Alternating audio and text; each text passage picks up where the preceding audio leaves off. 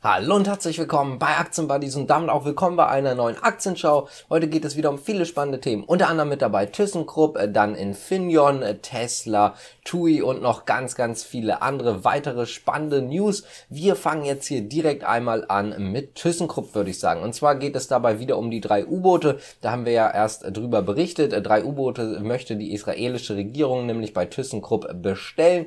Und zwar soll die erste Auslieferung in neun Jahren sein. Drei Milliarden Euro Euro soll das ganze Projekt kosten. Deutschland wird sich daran auch beteiligen. So sah es zumindest bis jetzt aus, aber es gibt dort wohl eine Affäre. Das heißt, also jetzt gibt es erstmal eine Untersuchung, deswegen ist ThyssenKrupp auch leicht unter Druck. Und zwar genauer gesagt sollen Beschaffungen von U-Booten nochmal überprüft werden von der israelischen Marine, ob dort auch wirklich alles in Ordnung gelaufen ist. Es geht dabei um die U-Boot-Affäre, vielleicht schon mal gehört. Und da gibt es jetzt halt die Untersuchung. Dafür wurde am Sonntag in Israel gestimmt. Kommen wir direkt zu einem neuen Hammer und zwar einen neuen Hammer von Tesla. Denn Tesla wird den Produktionsstart weiter verschieben vom Cybertruck. Das ist jetzt natürlich erstmal eine unschöne Nachricht. Heißt also, es wird doch noch länger dauern. Anfang 2023 soll die Produktion jetzt beginnen. So sieht es zumindest aktuell aus. Aber es gibt auch noch eine zweite Nachricht und zwar, dass der Tesla Truck tatsächlich in zwei Varianten kommen soll. Einmal ein etwas kleinerer Pickup und halt ein ganz normaler, der richtige Tesla Cybertruck, so wie wir ihn uns halt vorstellen. An dem äh, soll aber wohl noch gearbeitet werden und das ist auch der Grund, weswegen wir zu dieser Verzögerung gerade kommen, weil noch wichtige Bauteile geändert werden sollen. Es soll noch einfach ein bisschen bearbeitet werden am Design und so weiter. Dementsprechend dauert das Ganze doch noch länger, als man bisher geplant hat. Zweiter Punkt soll tatsächlich sein, dass der in Texas hergestellt werden soll. Dort läuft aber auch noch im Laufe des Jahres die Produktion des Tesla Y oder Model Y. Und dort haben wir halt einfach dementsprechend Problem, dass die Produktion dort noch nicht starten kann. Außerdem soll es wohl so ein bisschen an Teilen liegen, dass man jetzt also auch weiterhin hier noch ein bisschen mit der Chip-Krise zu hadern hat. Und das heißt also, hier haben wir jetzt richtige Probleme auch noch weiterhin offensichtlich wegen der Chip-Krise. Da würde ich sagen, springen wir zum nächsten Thema und zwar zu Infineon. Die haben sich nämlich jetzt nochmal dazu geäußert und genauso wie Mercedes bzw. Daimler, die hatten wir ja schon immer mal wieder in Aktienschau, die haben ja betont, dass sie davon ausgehen, dass zumindest spätestens im zweiten Halbjahr 2023 die Chip-Krise so ein bisschen enden könnte.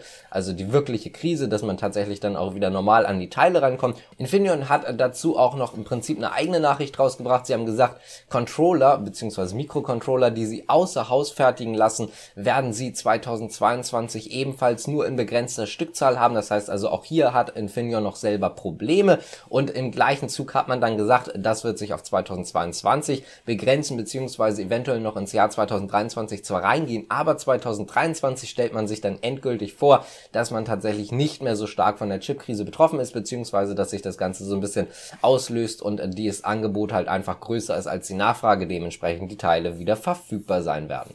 Außerdem äh, die Teile, die man selber herstellt, also die nicht außer Haus äh, hergestellt werden, die wird man jetzt oder kann man jetzt schon zum ganz großen Teil selber alle herstellen, auch ohne Lieferengpässe. Und den letzten Rest, also der kleine Prozentteil, den man aktuell noch an Schwierigkeiten hat, der wird sich spätestens bis zum Sommer aufgehoben haben. Zumindest denkt Infineon das aktuell. Kommen wir mal zum Gesamtmarkt, der ja auch richtig stark unter Druck gerade ist. Äh, habt ihr vielleicht schon gesehen, DAX knapp minus zwei Prozent, MDAX minus drei Prozent, TechDAX irgendwo dazwischen bei minus 2,5%. Prozent. Und das geht so und es geht im Ausland auch gerade nicht anders oder sieht da nicht anders aus, auch in Frankreich zum Beispiel und so weiter und so fort. Das hat einfach auch mehrere Gründe. Einmal natürlich anstehende FED-Sitzung am Mittwoch, was die Zinsen angeht, wird sehr interessant.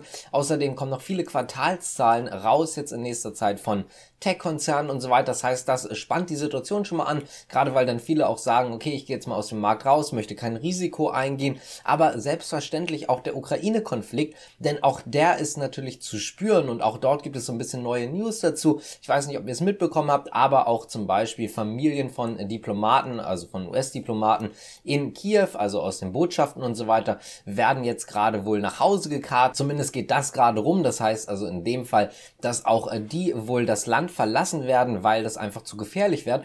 Und äh, das ist natürlich generell eine ziemlich interessante auf der einen Seite Sache, auf der anderen Seite eine sehr schockierende Sache vielleicht auch, die, die ein bisschen den Markt unter Druck setzt, ganz einfach deswegen, weil man einfach wieder die Unsicherheit hat, man hat die Angst, Angst natürlich auch vor einem Krieg. Und dementsprechend ist es einfach so, dass der Gesamtmarkt gerade na, nicht zusammenklappt, so schlimm ist es ja nicht, wir sehen ja jetzt keine 5, 6 Prozent Minus im DAX, aber zumindest sehen wir, dass der DAX doch ordentlich unter Druck ist, genauso wie halt die anderen Indizes, Dementsprechend dort auch ein bisschen aufpassen, was jetzt die nächsten Tage passiert. Denn wie gesagt, auch die Fettsitzung am Mittwoch wird nochmal interessant, was die Zinsen angeht. Wenn euch das gefällt, gerne abonnieren, liken, Glocke drücken und so weiter und so fort. Machen wir mal weiter.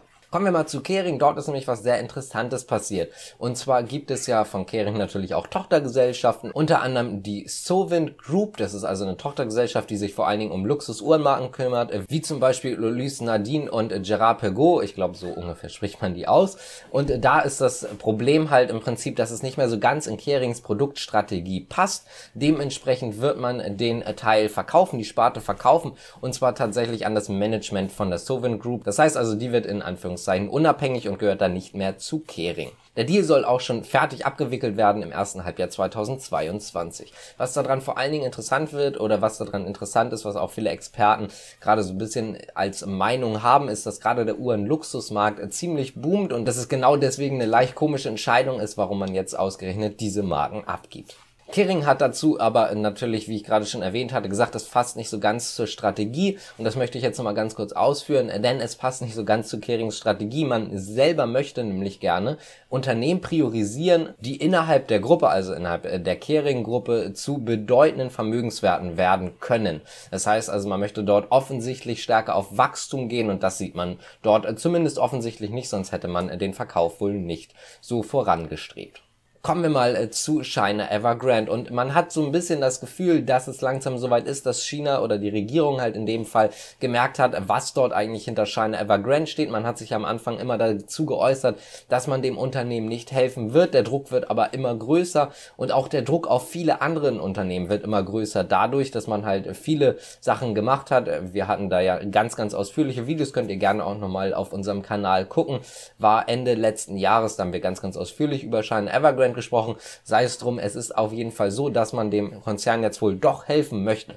Und zwar möchte die Provinzregierung Guangdong, dort ist China Evergrande im Übrigen gemeldet oder hat den Hauptsitz, gerne helfen. Und zwar ab März 2022, also jetzt in zwei Monaten oder anderthalb Monaten, wird man von deren Seite aus einen Restrukturierungsplan vorlegen. Man möchte jetzt also das Ganze einmal neu strukturieren. Und was auch schon durchgekommen ist, ist, dass ausländische Vermögensanteile an staatliche Firmen verkauft werden sollen. Und mit dem Geld möchte man dann gerne die ausländischen Investoren bezahlen. Was das eigentlich Interessante daran ist, ist, dass die ausländischen Investoren davor immer als zweite Wahl abgestempelt wurden. Das heißt also, man hat immer immer oder ist immer davon ausgegangen, dass die ausländischen Investoren benachteiligt werden, dass die wahrscheinlich sowieso kein Geld mehr bekommen. Und deswegen ist die Nachricht jetzt eigentlich umso interessanter, dass man dort jetzt versucht, tatsächlich auch nochmal den ausländischen Investoren im Prinzip ihr Geld wiederzugeben, um das jetzt mal ganz freundlich auszudrücken.